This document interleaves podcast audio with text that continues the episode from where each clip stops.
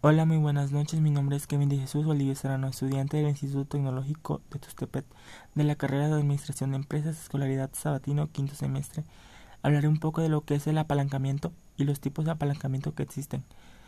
En el ámbito financiero empresarial se denomina apalancamiento a la estrategia utilizada para aumentar las utilidades de tal manera que se superen las utilidades obtenidas con el capital propio. Podemos dividir el apalancamiento de dos maneras apalancamiento operativo y apalancamiento financiero. Hablar un poco de lo que es el apalancamiento operativo. Bueno, es el proceso de optimización de recursos de la empresa que busca sustituir costos variables por costos fijos incrementando el margen de rentabilidad. El apalancamiento consiste en apoyarse en algo para crecer o para mejorar la rentabilidad en el caso de las empresas. La empresa tiene recursos limitados y con esos recursos hay que crecer para que ellos para que para ello nos apoyamos en, en el apalancamiento, que puede ser financiero y operativo. Se llama apalancamiento operativo porque es un apalancamiento desde dentro de la empresa, desde su operación para hacerla más óptima mediante la sustitución de costos variables por fijos. Un ejemplo del apalancamiento operativo sería que supongamos que una empresa produce 100 camisas diarias con 10 empleados. Bueno, si la empresa quiere producir mil camisas tendrá que tener 100 empleados contratados, de manera que el margen de utilidad no se incrementa, pues ganará lo mismo por camisa, aunque incrementando el número de camisas obtiene más ingreso pero no más rentabilidad. Cuando la empresa recurre al apalancamiento operativo busca que los, que los mismos empleados eh, se produzcan más camisas, de manera que cada camisa sale más barata. Supongamos que producir cada camisa cuesta 50 y si se venden y si se venden 70, si la empresa tiene 10 empleados, se producen 100 camisas, la ganancia sería de 2 mil pesos.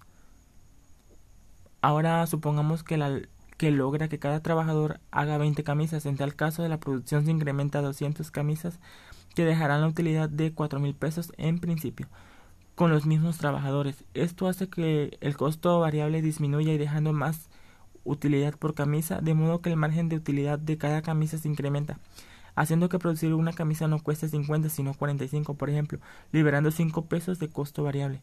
Se pueden utilizarse o incrementar la ganancia a 25 pesos por camisa o disminuir el precio de venta y ganar cuota de mercado.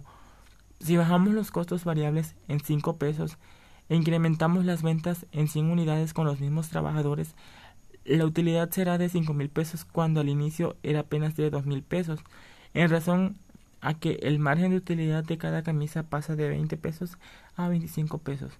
Esto es un ejercicio sencillo de incluir las múltiples variables que afectan los costos de producción, pero nos permite ilustrar lo positivo del apalancamiento operativo. Eh, los fundamentos del apalancamiento operativo eh, toda empresa tiene una estructura general de costos dividida en costos variables y costos fijos, y los costos variables se incrementan a la medida de que se incrementa la producción. Por lo tanto, la empresa debe procurar que sus costos variables sean menores. El apalancamiento operativo busca que los costos variables sean menores, para que mayor cantidad de unidades producidas menores sean los costos totales. Eh, el apalancamiento financiero se considera como el acto de elevar el grado de endeudamiento de la empresa y en consecuencia el apalancamiento financiero no es más que un indicador de nivel de endeudamiento de la empresa, indicador que nos muestra que tanto se endeudó la empresa con respecto a su capital o activos. El grado de apalancamiento financiero se determina dividiendo la inversión que se realiza entre el capital propio que se, que se tiene, por lo que se formula en la siguiente es la siguiente inversión entre capital propio. El capital, el apalancamiento financiero es igual a inversiones entre capital propio. Entre más elevada sea la relación significa que el nivel de endeudamiento es más alto. Se utiliza para conseguir recursos para hacer inversiones, es decir, recurrimos a un crédito para hacer una inversión con la intención de que esta inversión nos dé una rentabilidad suficiente para cubrir el costo de la deuda y no quede y nos quede un margen de utilidad el apalancamiento financiero puede ofrecerse de tres formas, de, de tres resultados posibles, ya sea positivo, negativo y neutro. Hablaré un poco de lo que es el apalancamiento financiero positivo.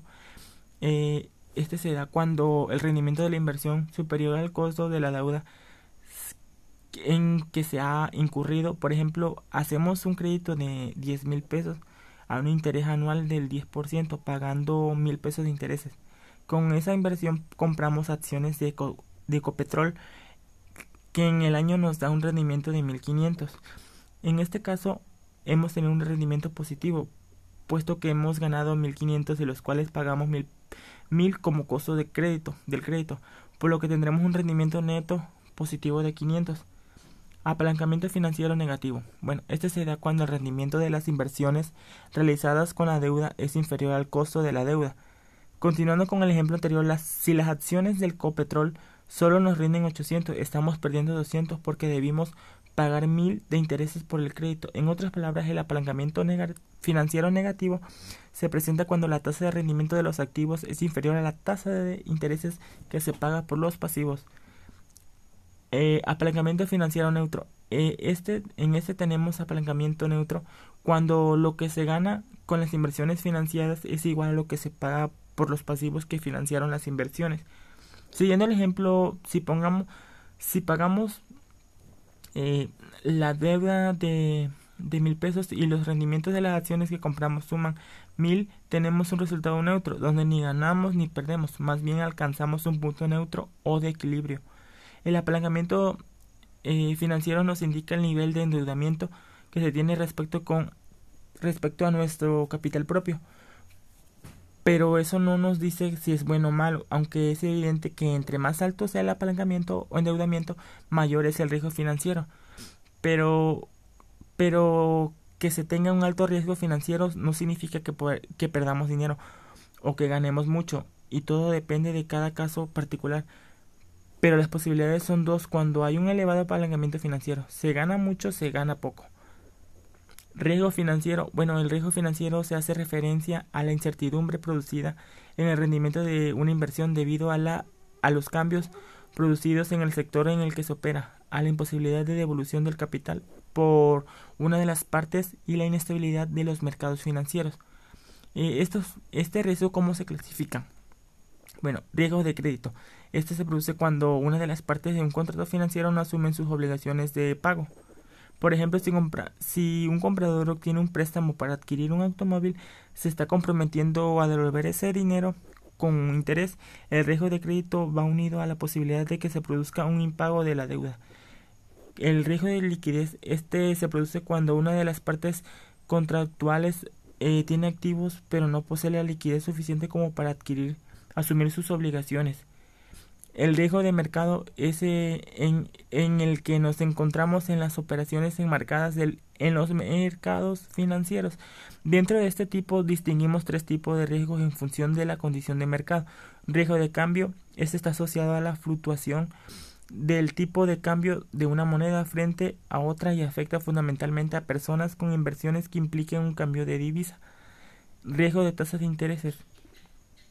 Como su propio nombre lo indica, hace referencia a riesgos de los tipos de intereses que el interés suba o baje en un momento no deseado. Es el caso de que tengas una hipoteca y el irubador, por ejemplo, aumente.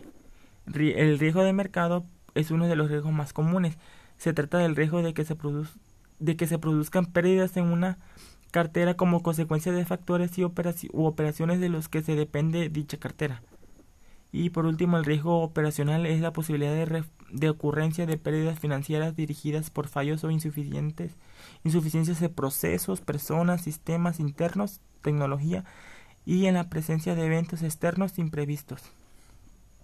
Bueno, en conclusión del apalancamiento operativo y comprendido con lo anterior, se puede decir que una compañía con alto nivel de apalancamiento operativo puede incrementar sus resultados de manera significativamente con solo un aumento relativamente pequeño en los ingresos porque se ha aprovechado de manera efectiva sus costos operativos para aprovechar sus ganancias. Uno de los puntos más importantes que un empresario o inversionista tiene que considerar es el manejo de sus costos fijos. Es común en todas partes eh, ver que una empresa comienza a mejorar sus ventas inmediatamente sale a rentar oficinas más grandes, comprar mobiliario más lujosos, adquirir equipo de última tecnología, contratar nuevo personal, bueno, etcétera. Y por último, en conclusión del apalancamiento financiero, De igual forma, el análisis financiero de una compañía muestra el impacto de las ganancias por acción debido a cambios en las ganancias antes de intereses e impuestos como resultado de asumir una deuda adicional. Comprender el cambio en las ganancias por acción es importante para cualquier empresa porque ayuda a la gerencia corporativa a evaluar el desempeño de la compañía y por, muestra de los ingresos de la empresa está obteniendo para sus accionistas. Para financiarse las empresas recurren a deudas externas ya que es menos costo, es menos costos a que una deuda con accionistas. Lo anterior por dos razones. La primera es que los accionistas tienen más expectativas de rendimientos o dividendos, dividendos, pues cuando invierten en la empresa su dinero corre un riesgo mayor, ya que es un caso de liquidación de la empresa. Estos son los dos últimos en cobrar su dinero. Y la segunda razón es que el dinero se paga a la empresa en intereses, en parte es deducible de impuestos, lo que traduce que el gobierno paga parte de los intereses de la deuda externa. El apalancamiento financiero es cuando la empresa recurre a deuda preferentemente que al capital común de accionistas para financiar su empresa. Y por último, conclusión de riesgos, fin de riesgos financieros. Eh, respecto a los riesgos financieros, para, para emprender un camino de negocios, primero hay que conocer los riesgos financieros que se recorren en la compañía para estar preparados ante cualquier contingencia y permanecer en el mercado. Si una, si una organización eh, no elabora un análisis de riesgos para evaluar las amenazas y los impactos, no podrá reaccionar a tiempo ni mucho menos para prevenir cualquier evento que traería efectos negativos como dañar la imagen de la compañía, incluso llevarla a la quiebra.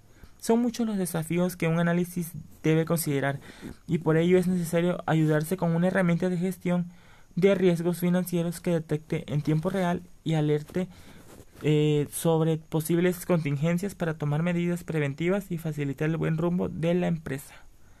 Bueno, eso sería todo de mi parte y muchas gracias.